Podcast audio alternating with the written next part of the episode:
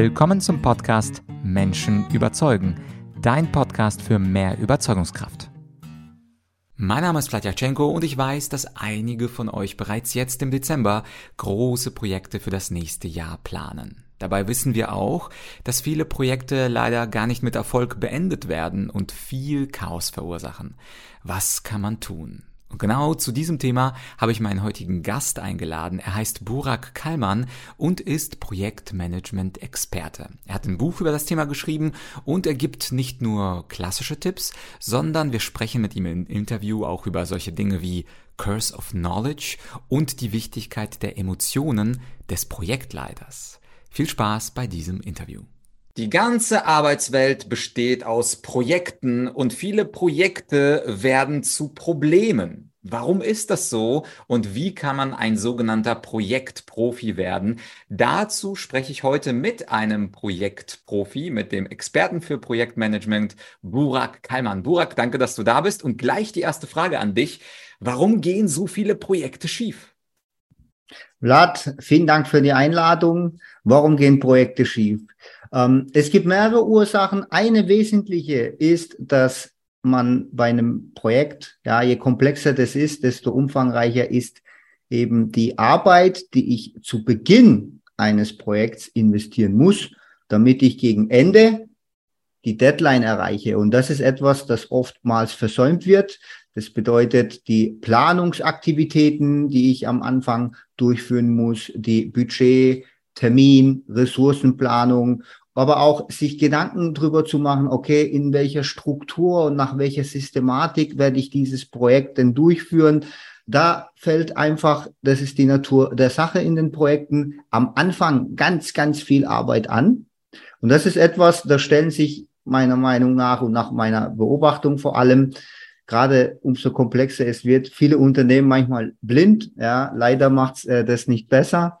Und dann wundern sie sich, dass eben im Laufe des Projekts, und das ist das nächste Problem, ähm, dass viele Unternehmen nicht in der Lage sind, transparent zu verstehen, wo das Projekt gerade hinläuft. Das heißt, im Projekt für Transparenz zu sorgen, was dann im letzten Schritt dazu führt, und das ist, was wir oft beobachten, dass kurz vor Ende erst auffällt, ey, wir kriegen es nicht hin zum Termin und dann wird so viel extra Energie und Kosten reingepumpt und trotzdem das Projekt einigermaßen zwar abgeschlossen in Anführungszeichen, aber übrig bleibt oftmals ein Scherbenhaufen statt einen zufriedenen Kunden, der dir einen Folgeauftrag gibt. Mhm. Du schreibst ja auch in deinem Buch, dass der Projektleiter da eine ganz entscheidende Rolle spielt. Klar, der leitet das Projekt. Was ich aber spannend fand, du sagst auch, seine Emotionen spielen beim Projekt eine große Rolle. Also wenn er genervt oder ängstlich in das Projekt reingeht, dann wirkt sich das auch auf die anderen Projektmitglieder aus. Dieses Thema Emotionen wird ja im Business sehr häufig als Stiefkind behandelt. Wie wichtig sind eigentlich die Emotionen des Projektleiters? Ja, absolut. Äh, sehr wichtig. Warum? Weil letztendlich darf ein Projektleiter, steckt ja auch im Namen drin, eine Mannschaft leiten, führen. Da steckt das Thema Führungskompetenz mit drin. Und wir wissen ja, dass ein Team immer auch mit besonderem Auge diese Führungskraft beobachtet. Und wenn wir jetzt feststellen, okay, die Führungskraft ist verzweifelt, ist verärgert, ja, dann hat das immer eine Wirkung auf das Team. Und das sind sich viele Projektleiter nicht bewusst und sind auch manchmal sehr leichtfertig mit äh, Beschwerden, mit impulsiven Emotionsausbrüchen und äh, haben nicht auf dem Radar, dass sie zum Beispiel damit signalisieren, hey, ähm, ich habe mein Projekt nicht im Griff. Und wenn das Team ein solches Bild vom Projektleiter bekommt, passiert automatisch, dass sie auch selber verunsichert sind, ja, und was dann dazu führt, dass sie meistens dann eben nach mehr Sicherheit suchen. Umso öfter landen sie beim Projektleiter, weil sie sich absichern wollen, weil sie intuitiv ähm, vielleicht auch eine Au Arbeit und Aufgabe abdrücken wollen, was dann letztendlich aber dazu führt, dass das Team eben nicht taktgemäß arbeitet, sondern die Aufgaben sich beim Projektleiter aufstauen und somit mhm. zum Projektrisiko werden. Äh, hier äh, rede ich ja häufig auch über Kommunikationstipps, Argumentationstipps und du sprichst in deinem Buch auch über das Thema Kommunikationsverzerrung in Form der Curse of Knowledge. Und ich mhm. glaube, das ist gerade für meine Community besonders spannend, zunächst einmal zu verstehen, was ist dieser Fluch des Wissens, was ist diese Curse of Knowledge und wie kann es bei Projekten dazu führen, dass das Curse of Knowledge zum Scheitern des Projekts führt. Ja, ja. Also das taucht ja in meinem Buch an einer Stelle auf, wo ich ja selber zum Glück noch gemerkt habe, hey, ich bin diesem Curse of Knowledge selbst zum Opfer gefallen. Und zwar hatte ich mein Buch schon fertig geschrieben und äh, dann quasi einem Kumpel gegeben zum drüberlesen und der sagt, hey, das ist mega cool, ich kann damit sehr viel anfangen, weil ich ja auch Projektleiter bin. Aber wenn das jemand in die Hände bekommt, der noch nicht so weit ist wie du, der wird erstmal überfordert sein, weil du hast ja noch nicht mal beschrieben, wie ein Projekt grundsätzlich aufgebaut ist, wie man da quasi ähm, so diese Grundlagen haben komplett drin gefehlt. Ich bin quasi automatisch unterbewusst davon ausgegangen, dass mein Gegenüber, in dem Fall der Leser, auch ein bestimmtes ähm, Grundlagenwissen zu dem Thema hat. So, und äh, ich habe mal eine Übung gemacht in, in einem Seminar. Das war sehr spannend. Da hat ein ähm, Coach gesagt, hey, versuch mal einem, der noch nie ein Auto gesehen hat, zu beschreiben, wie ein Auto aussieht. Und er, er hat wirklich das sehr banal gemacht, aber die Übung ging fast zwei Stunden, weil man hat immer wieder automatisch Fachbegriffe verwendet.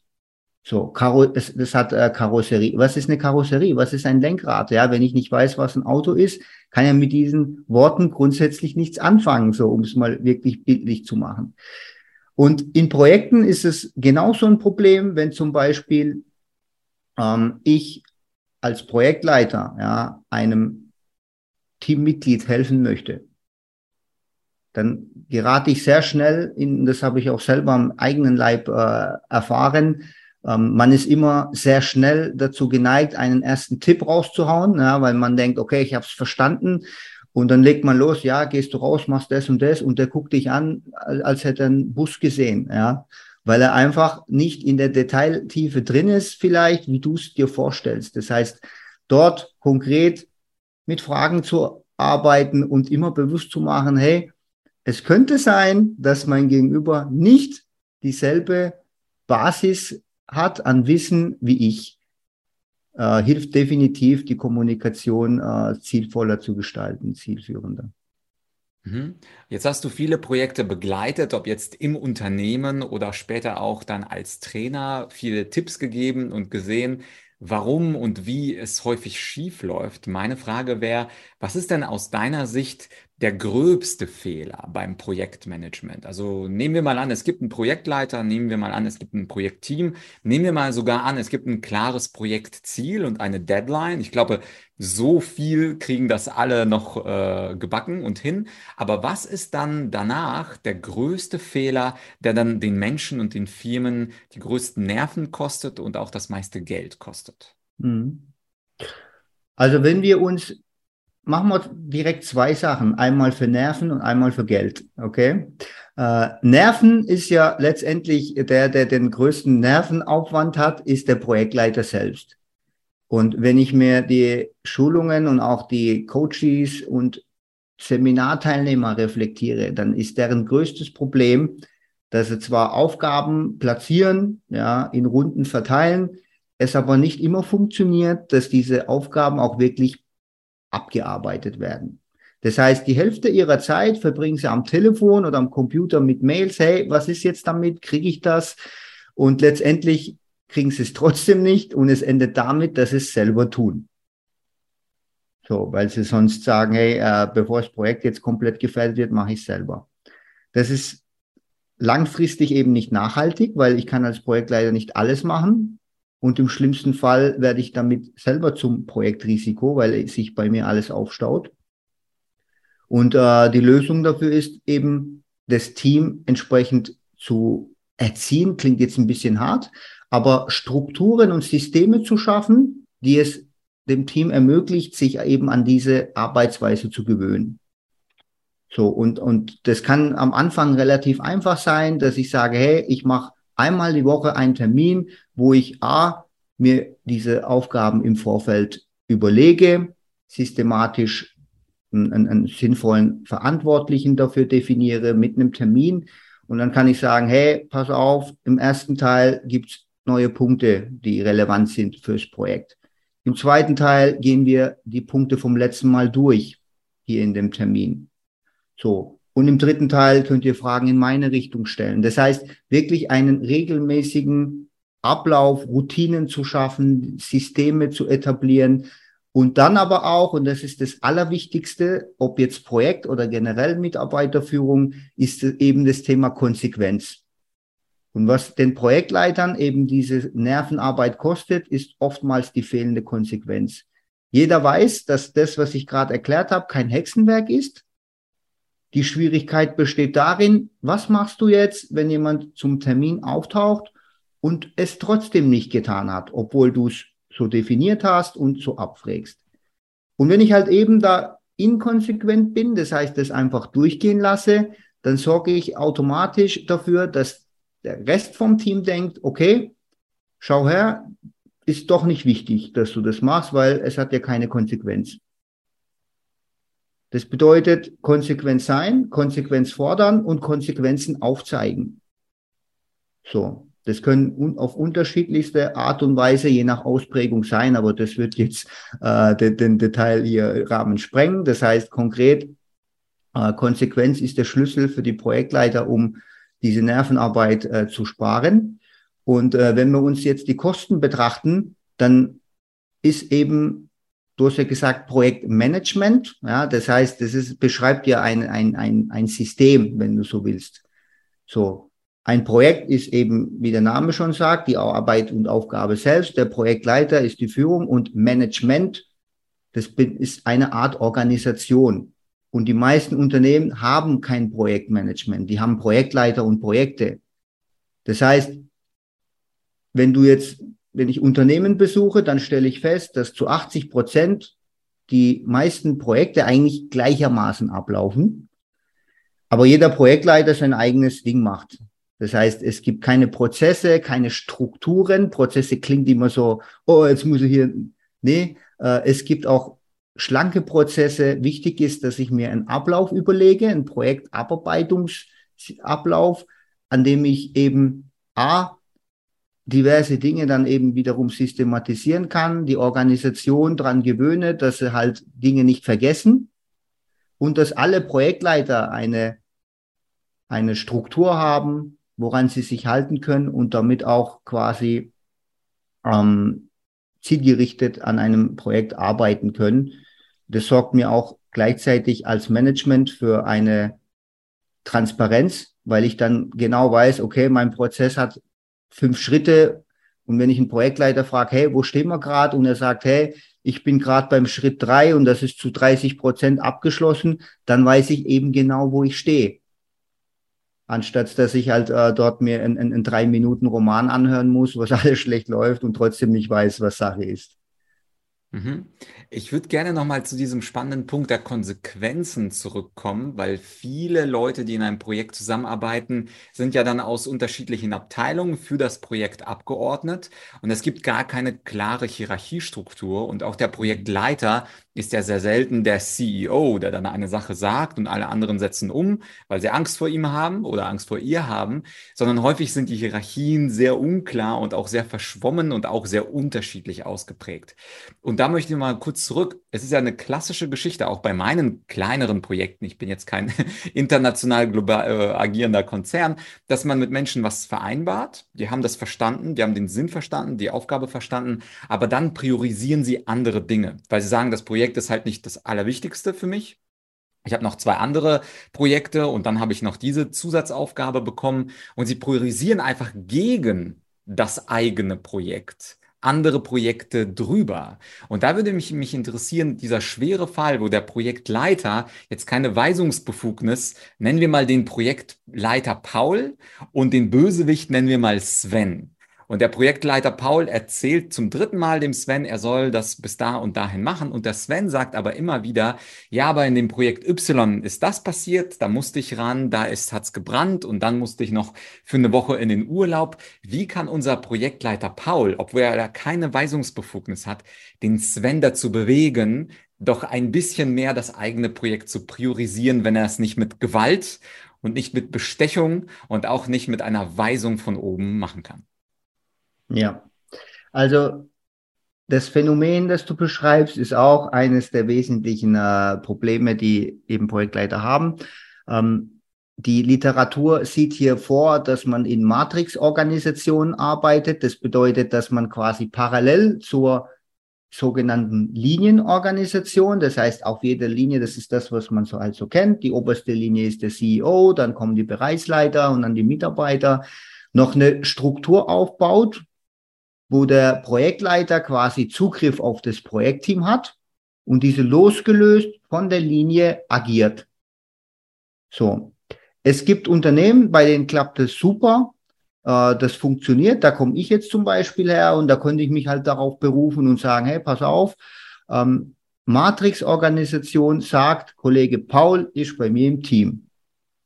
So, jetzt gibt's natürlich den Fall, das, wie du beschreibst, dass es halt zu Engpässen kommt und so weiter. Schritt Nummer eins ist natürlich, mir ein Bild zu machen, ist das wirklich äh, Tatsache, ja, weil ähm, da hilft dann auch immer mit dem Bereichsleiter zu sprechen, weil das ist mein Verständnis vom Projektmanagement. Der Bereichsleiter stellt ja zu Beginn des Projekts diesen Mitarbeiter dem Projekt zur Verfügung. So. Und wenn sich jetzt wiederholt zeigt, dass eben dieser Mann vielleicht aufgrund seiner Expertise für andere Themen immer wieder gebraucht wird, dann wäre meine erste Idee, mit dem Bereichsleiter eine Lösung zu finden. Hey, ähm, gibt es da vielleicht einen anderen? Weil der fällt mir jetzt so oft aus, ich habe hier einen, einen, einen Terminverzug, ähm, das kann ich eigentlich so nicht weiter dulden im Projekt. So, wenn das klappt, dann ist das super. Wenn nicht, und das ist ja was letztendlich man oft in der Praxis sieht, dass quasi der, der Projektleiter das letztendlich selber eine Zeit lang sogar kompensieren muss. Das habe ich auch schon erlebt. Und, äh, und hier ist auch guter Rat teuer. Ich sage immer, was du duldest, wird der neue Standard. Ja? Das heißt, die Leute gewöhnen sich dran. Ja, okay, dann macht's halt der Kallmann ja, mit. Dann ist der Sven halt schön raus und wenn er Zeit hat, soll er wieder rein.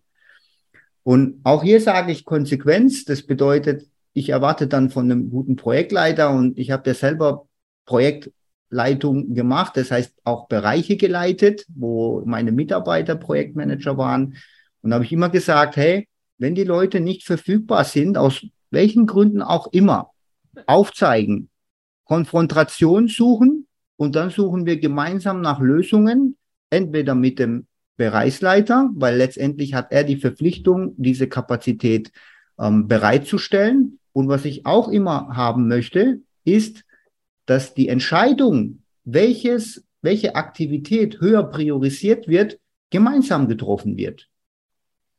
So, das bedeutet, und das ist, was ich sage, meine Philosophie von Projektmanagement ist, ich sage immer Total Project Ownership. Es ist mein Projekt, ich bin dafür verantwortlich und ich verteidige die Interessen des Projekts auch intern. Konkret, ich rede dann mit dem äh, Bereichsleiter und sage, hey, worum geht's? Was, wofür wird er abgestellt? Dann erklärt er ja erstmal seine Sicht der Dinge. Meine kennt er oftmals gar nicht. Das heißt, er kann die, oftmals zeigt sich, wenn ich ihm erkläre, okay, verstanden. Wenn er aber jetzt bei mir abgezogen wird, dann passiert das und das. Erkläre ich ihm einfach sachlich die Auswirkungen von dem Ausfall vom Mitarbeiter und bei fünf von zehn Fällen sagt er, okay, hatte ich schon nicht auf dem Radar, dann soll er im Projekt bleiben. Also das ist so etwas, was ich sage, hey, immer die, die Lösungsfindung gemeinsam anstreben und die Entscheidung gemeinsam treffen, einfach um keine Verzerrung entstehen zu lassen.